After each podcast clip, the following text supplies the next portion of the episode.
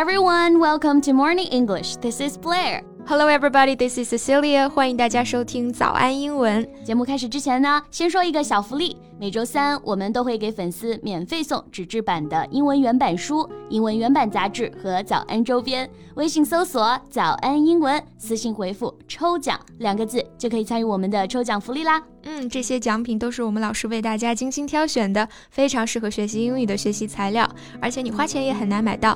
坚持读完一本原版书、杂志，或者用好我们的周边，你的英语水平一定会再上一个台阶的。快去公众号抽奖吧，祝大家好运！谢谢。作为一个影视制片专业的学生啊，You must have watched like tons of films. Yeah. So, are you gonna ask me which one is my favorite? No, no. I know it's impossible to just pick one movie, but who's your favorite movie star? Uh, that's also tricky. 嗯，那我选周迅吧。嗯，I think she's an acting genius. Yeah，演戏天才，对不对？确实啊，周公子的演技那绝对是杠杠的。And she has the most beautiful eyes. Yeah. So what about you, Blair? My favorite movie star? Mm-hmm. Well, the one and only Audrey Hepburn. Yeah, Audrey Hepburn is legendary. 奥黛丽·赫本啊，这个名字大家一定不陌生了。说她是飘落在人间的天使，也不为过了。众所周知，奥黛丽·赫本是个形容词啊，它就是优雅美丽的代名词。那刚刚 Cici 呢就用到了这个词 legendary。Let's take a look. If you describe someone or something as legendary, you mean that they are very famous and that many stories are told about them. 就是我们说的大名鼎鼎的、声名远扬的。 Yes, and especially in a way that shows admiration. 哎，Cici，你会玩王者荣耀吗？嗯，不会诶， 是不是这个游戏里面有这个表达？没错，好像是到第七杀的时候啊，就会说这个 legendary，意思就是很厉害、超神了。Well, good to know. 不过说回到赫本啊，最近也要开拍一部她的传记片了，是不是？Yes, so in today's podcast, let's talk more about it. 今天的节目呢，就来跟大家一起聊一聊这部即将开拍的赫本传记片吧。那今天的内容呢，也都整理成了文字版的笔记，欢迎大家到微信搜索“早安英文”，私信回复“加油”两个字来领取我们的文字版笔记。So, American actress Rooney Mara has just been chosen to play Audrey Hepburn in a biopic for Apple. 嗯，最近啊，一部新的关于奥黛丽·赫本的传记电影正在筹拍中啊。美国女演员 Rooney Mara 将出演赫本这一角色。 Right，传记片、传记电影，英文就是 biopic。 it's a film about the life of a particular person. Right. Now, biopic 这个单词是一个合成词，biography 表示自传。Picture biopic. So, do you know Rooney Mara? Yes, Mara is also a great actress. She has been nominated for an Academy Award twice for her work in The Girl with the Dragon Tattoo and Carol. 对，Mara 可以被选择出演赫本啊，实力肯定是不容小觑的。她两次获得了奥斯卡最佳女主角提名，那这个提名呢，英文就是 nominate。 Yes, if someone or something, such as an actor or a film, is nominated for an award, someone formally suggests that they should be given the award，就表示被提名某个奖项。那这个被提名者，英文就是 nominee，N O M I N E E。 Yeah, so Rooney is an Oscar nominee for her work in The Girl with the Dragon Tattoo. 不过啊，她在《龙纹身的女孩》里面的形象，不仅说跟赫本的女神形象毫无关系啊，甚至可以说是完全相反。That's why fans aren't particularly happy with the casting choice because they don't think she has the look for it. 所以这就是为什么很多粉丝觉得这个选角不太满意，因为觉得啊她长得不太像。那 casting 在这里做名词，表示角色分配或者演员挑选。 Right. People think the British American actress Lily Collins should have been chosen instead due to her striking resemblance to Audrey. Lily Collins 这个名字大家也不陌生啊，热播剧《Emily in Paris》艾米丽在巴黎的女主 角。诶，前段时间我们是不是还讨论过这部剧来着？嗯，是的。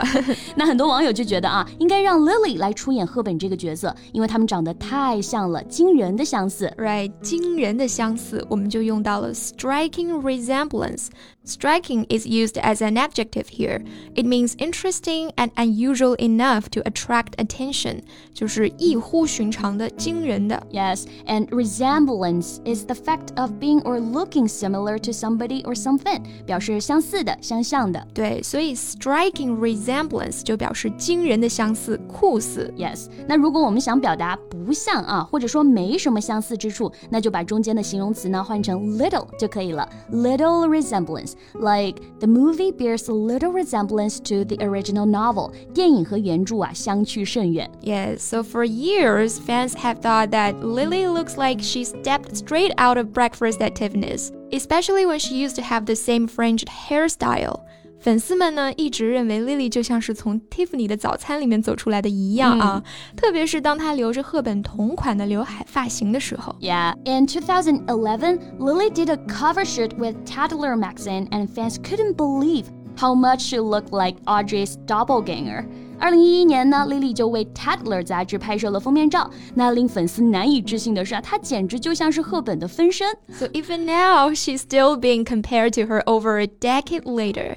所以十年后的今天，大家还在拿它和赫本做比较。Yeah，我们学习一个词啊，doppelganger。字母 A 上呢，它有两个小点，很多同学可能看到这个词有点疑惑，是不是？It doesn't look like an English word. No, it's not. It's German，是一个德语词。Yes, a person's doppelganger is another person who looks exactly like them，就是指相貌一模一样的人，或者说外表极其相似的人。Right，重音呢在第一个音节 doppelganger。So Blair, who do you think is a better choice here? 你觉得他俩谁更合适啊？ 为什么又要我选啊？我觉得你更合适，可以吗？那我同意啊，观众朋友们都不能同意了。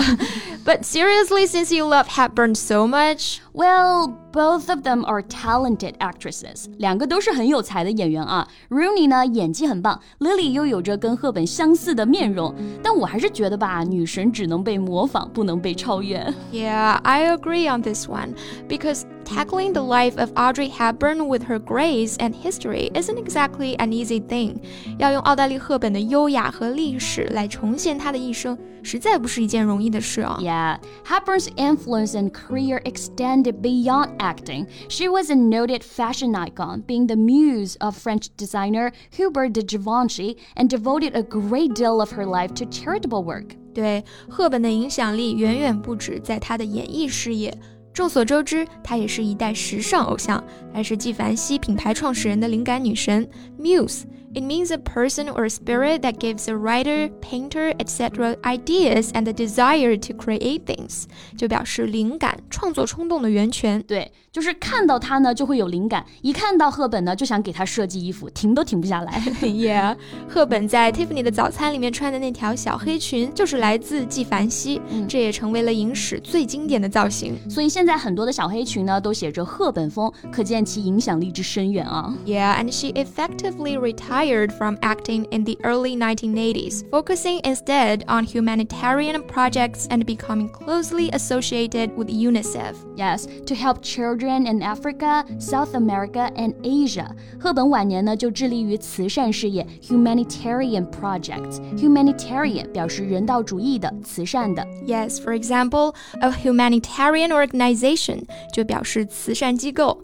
那赫本在晚年的时候一直致力于帮助在非洲、 南美、亚洲的贫困儿童，为孩子们呐喊、呼吁和募捐。所以吧，女神不仅长得美，业务能力强，心底还善良啊，简直就是 perfect 完美、flawless、ideal、best、legendary。All right，把会用的词都用上了是吧？嗯，确实啊，不管过去多久呢，赫本的美也会一直一直被大家铭记的。那你最喜欢赫本的哪部电影呢？欢迎大家在评论区给我们留言哦。那我们今天的节目就到这里啦。最后再提醒大家一下，我们今天的所有内容都整理成了文字版的笔记，欢迎大家到微信搜索“早安英文”，私信回复“加油”两个字来领取我们的文字版笔记。Thank you so much for listening. This is Cecilia. And this is Blair. See you next time. Bye.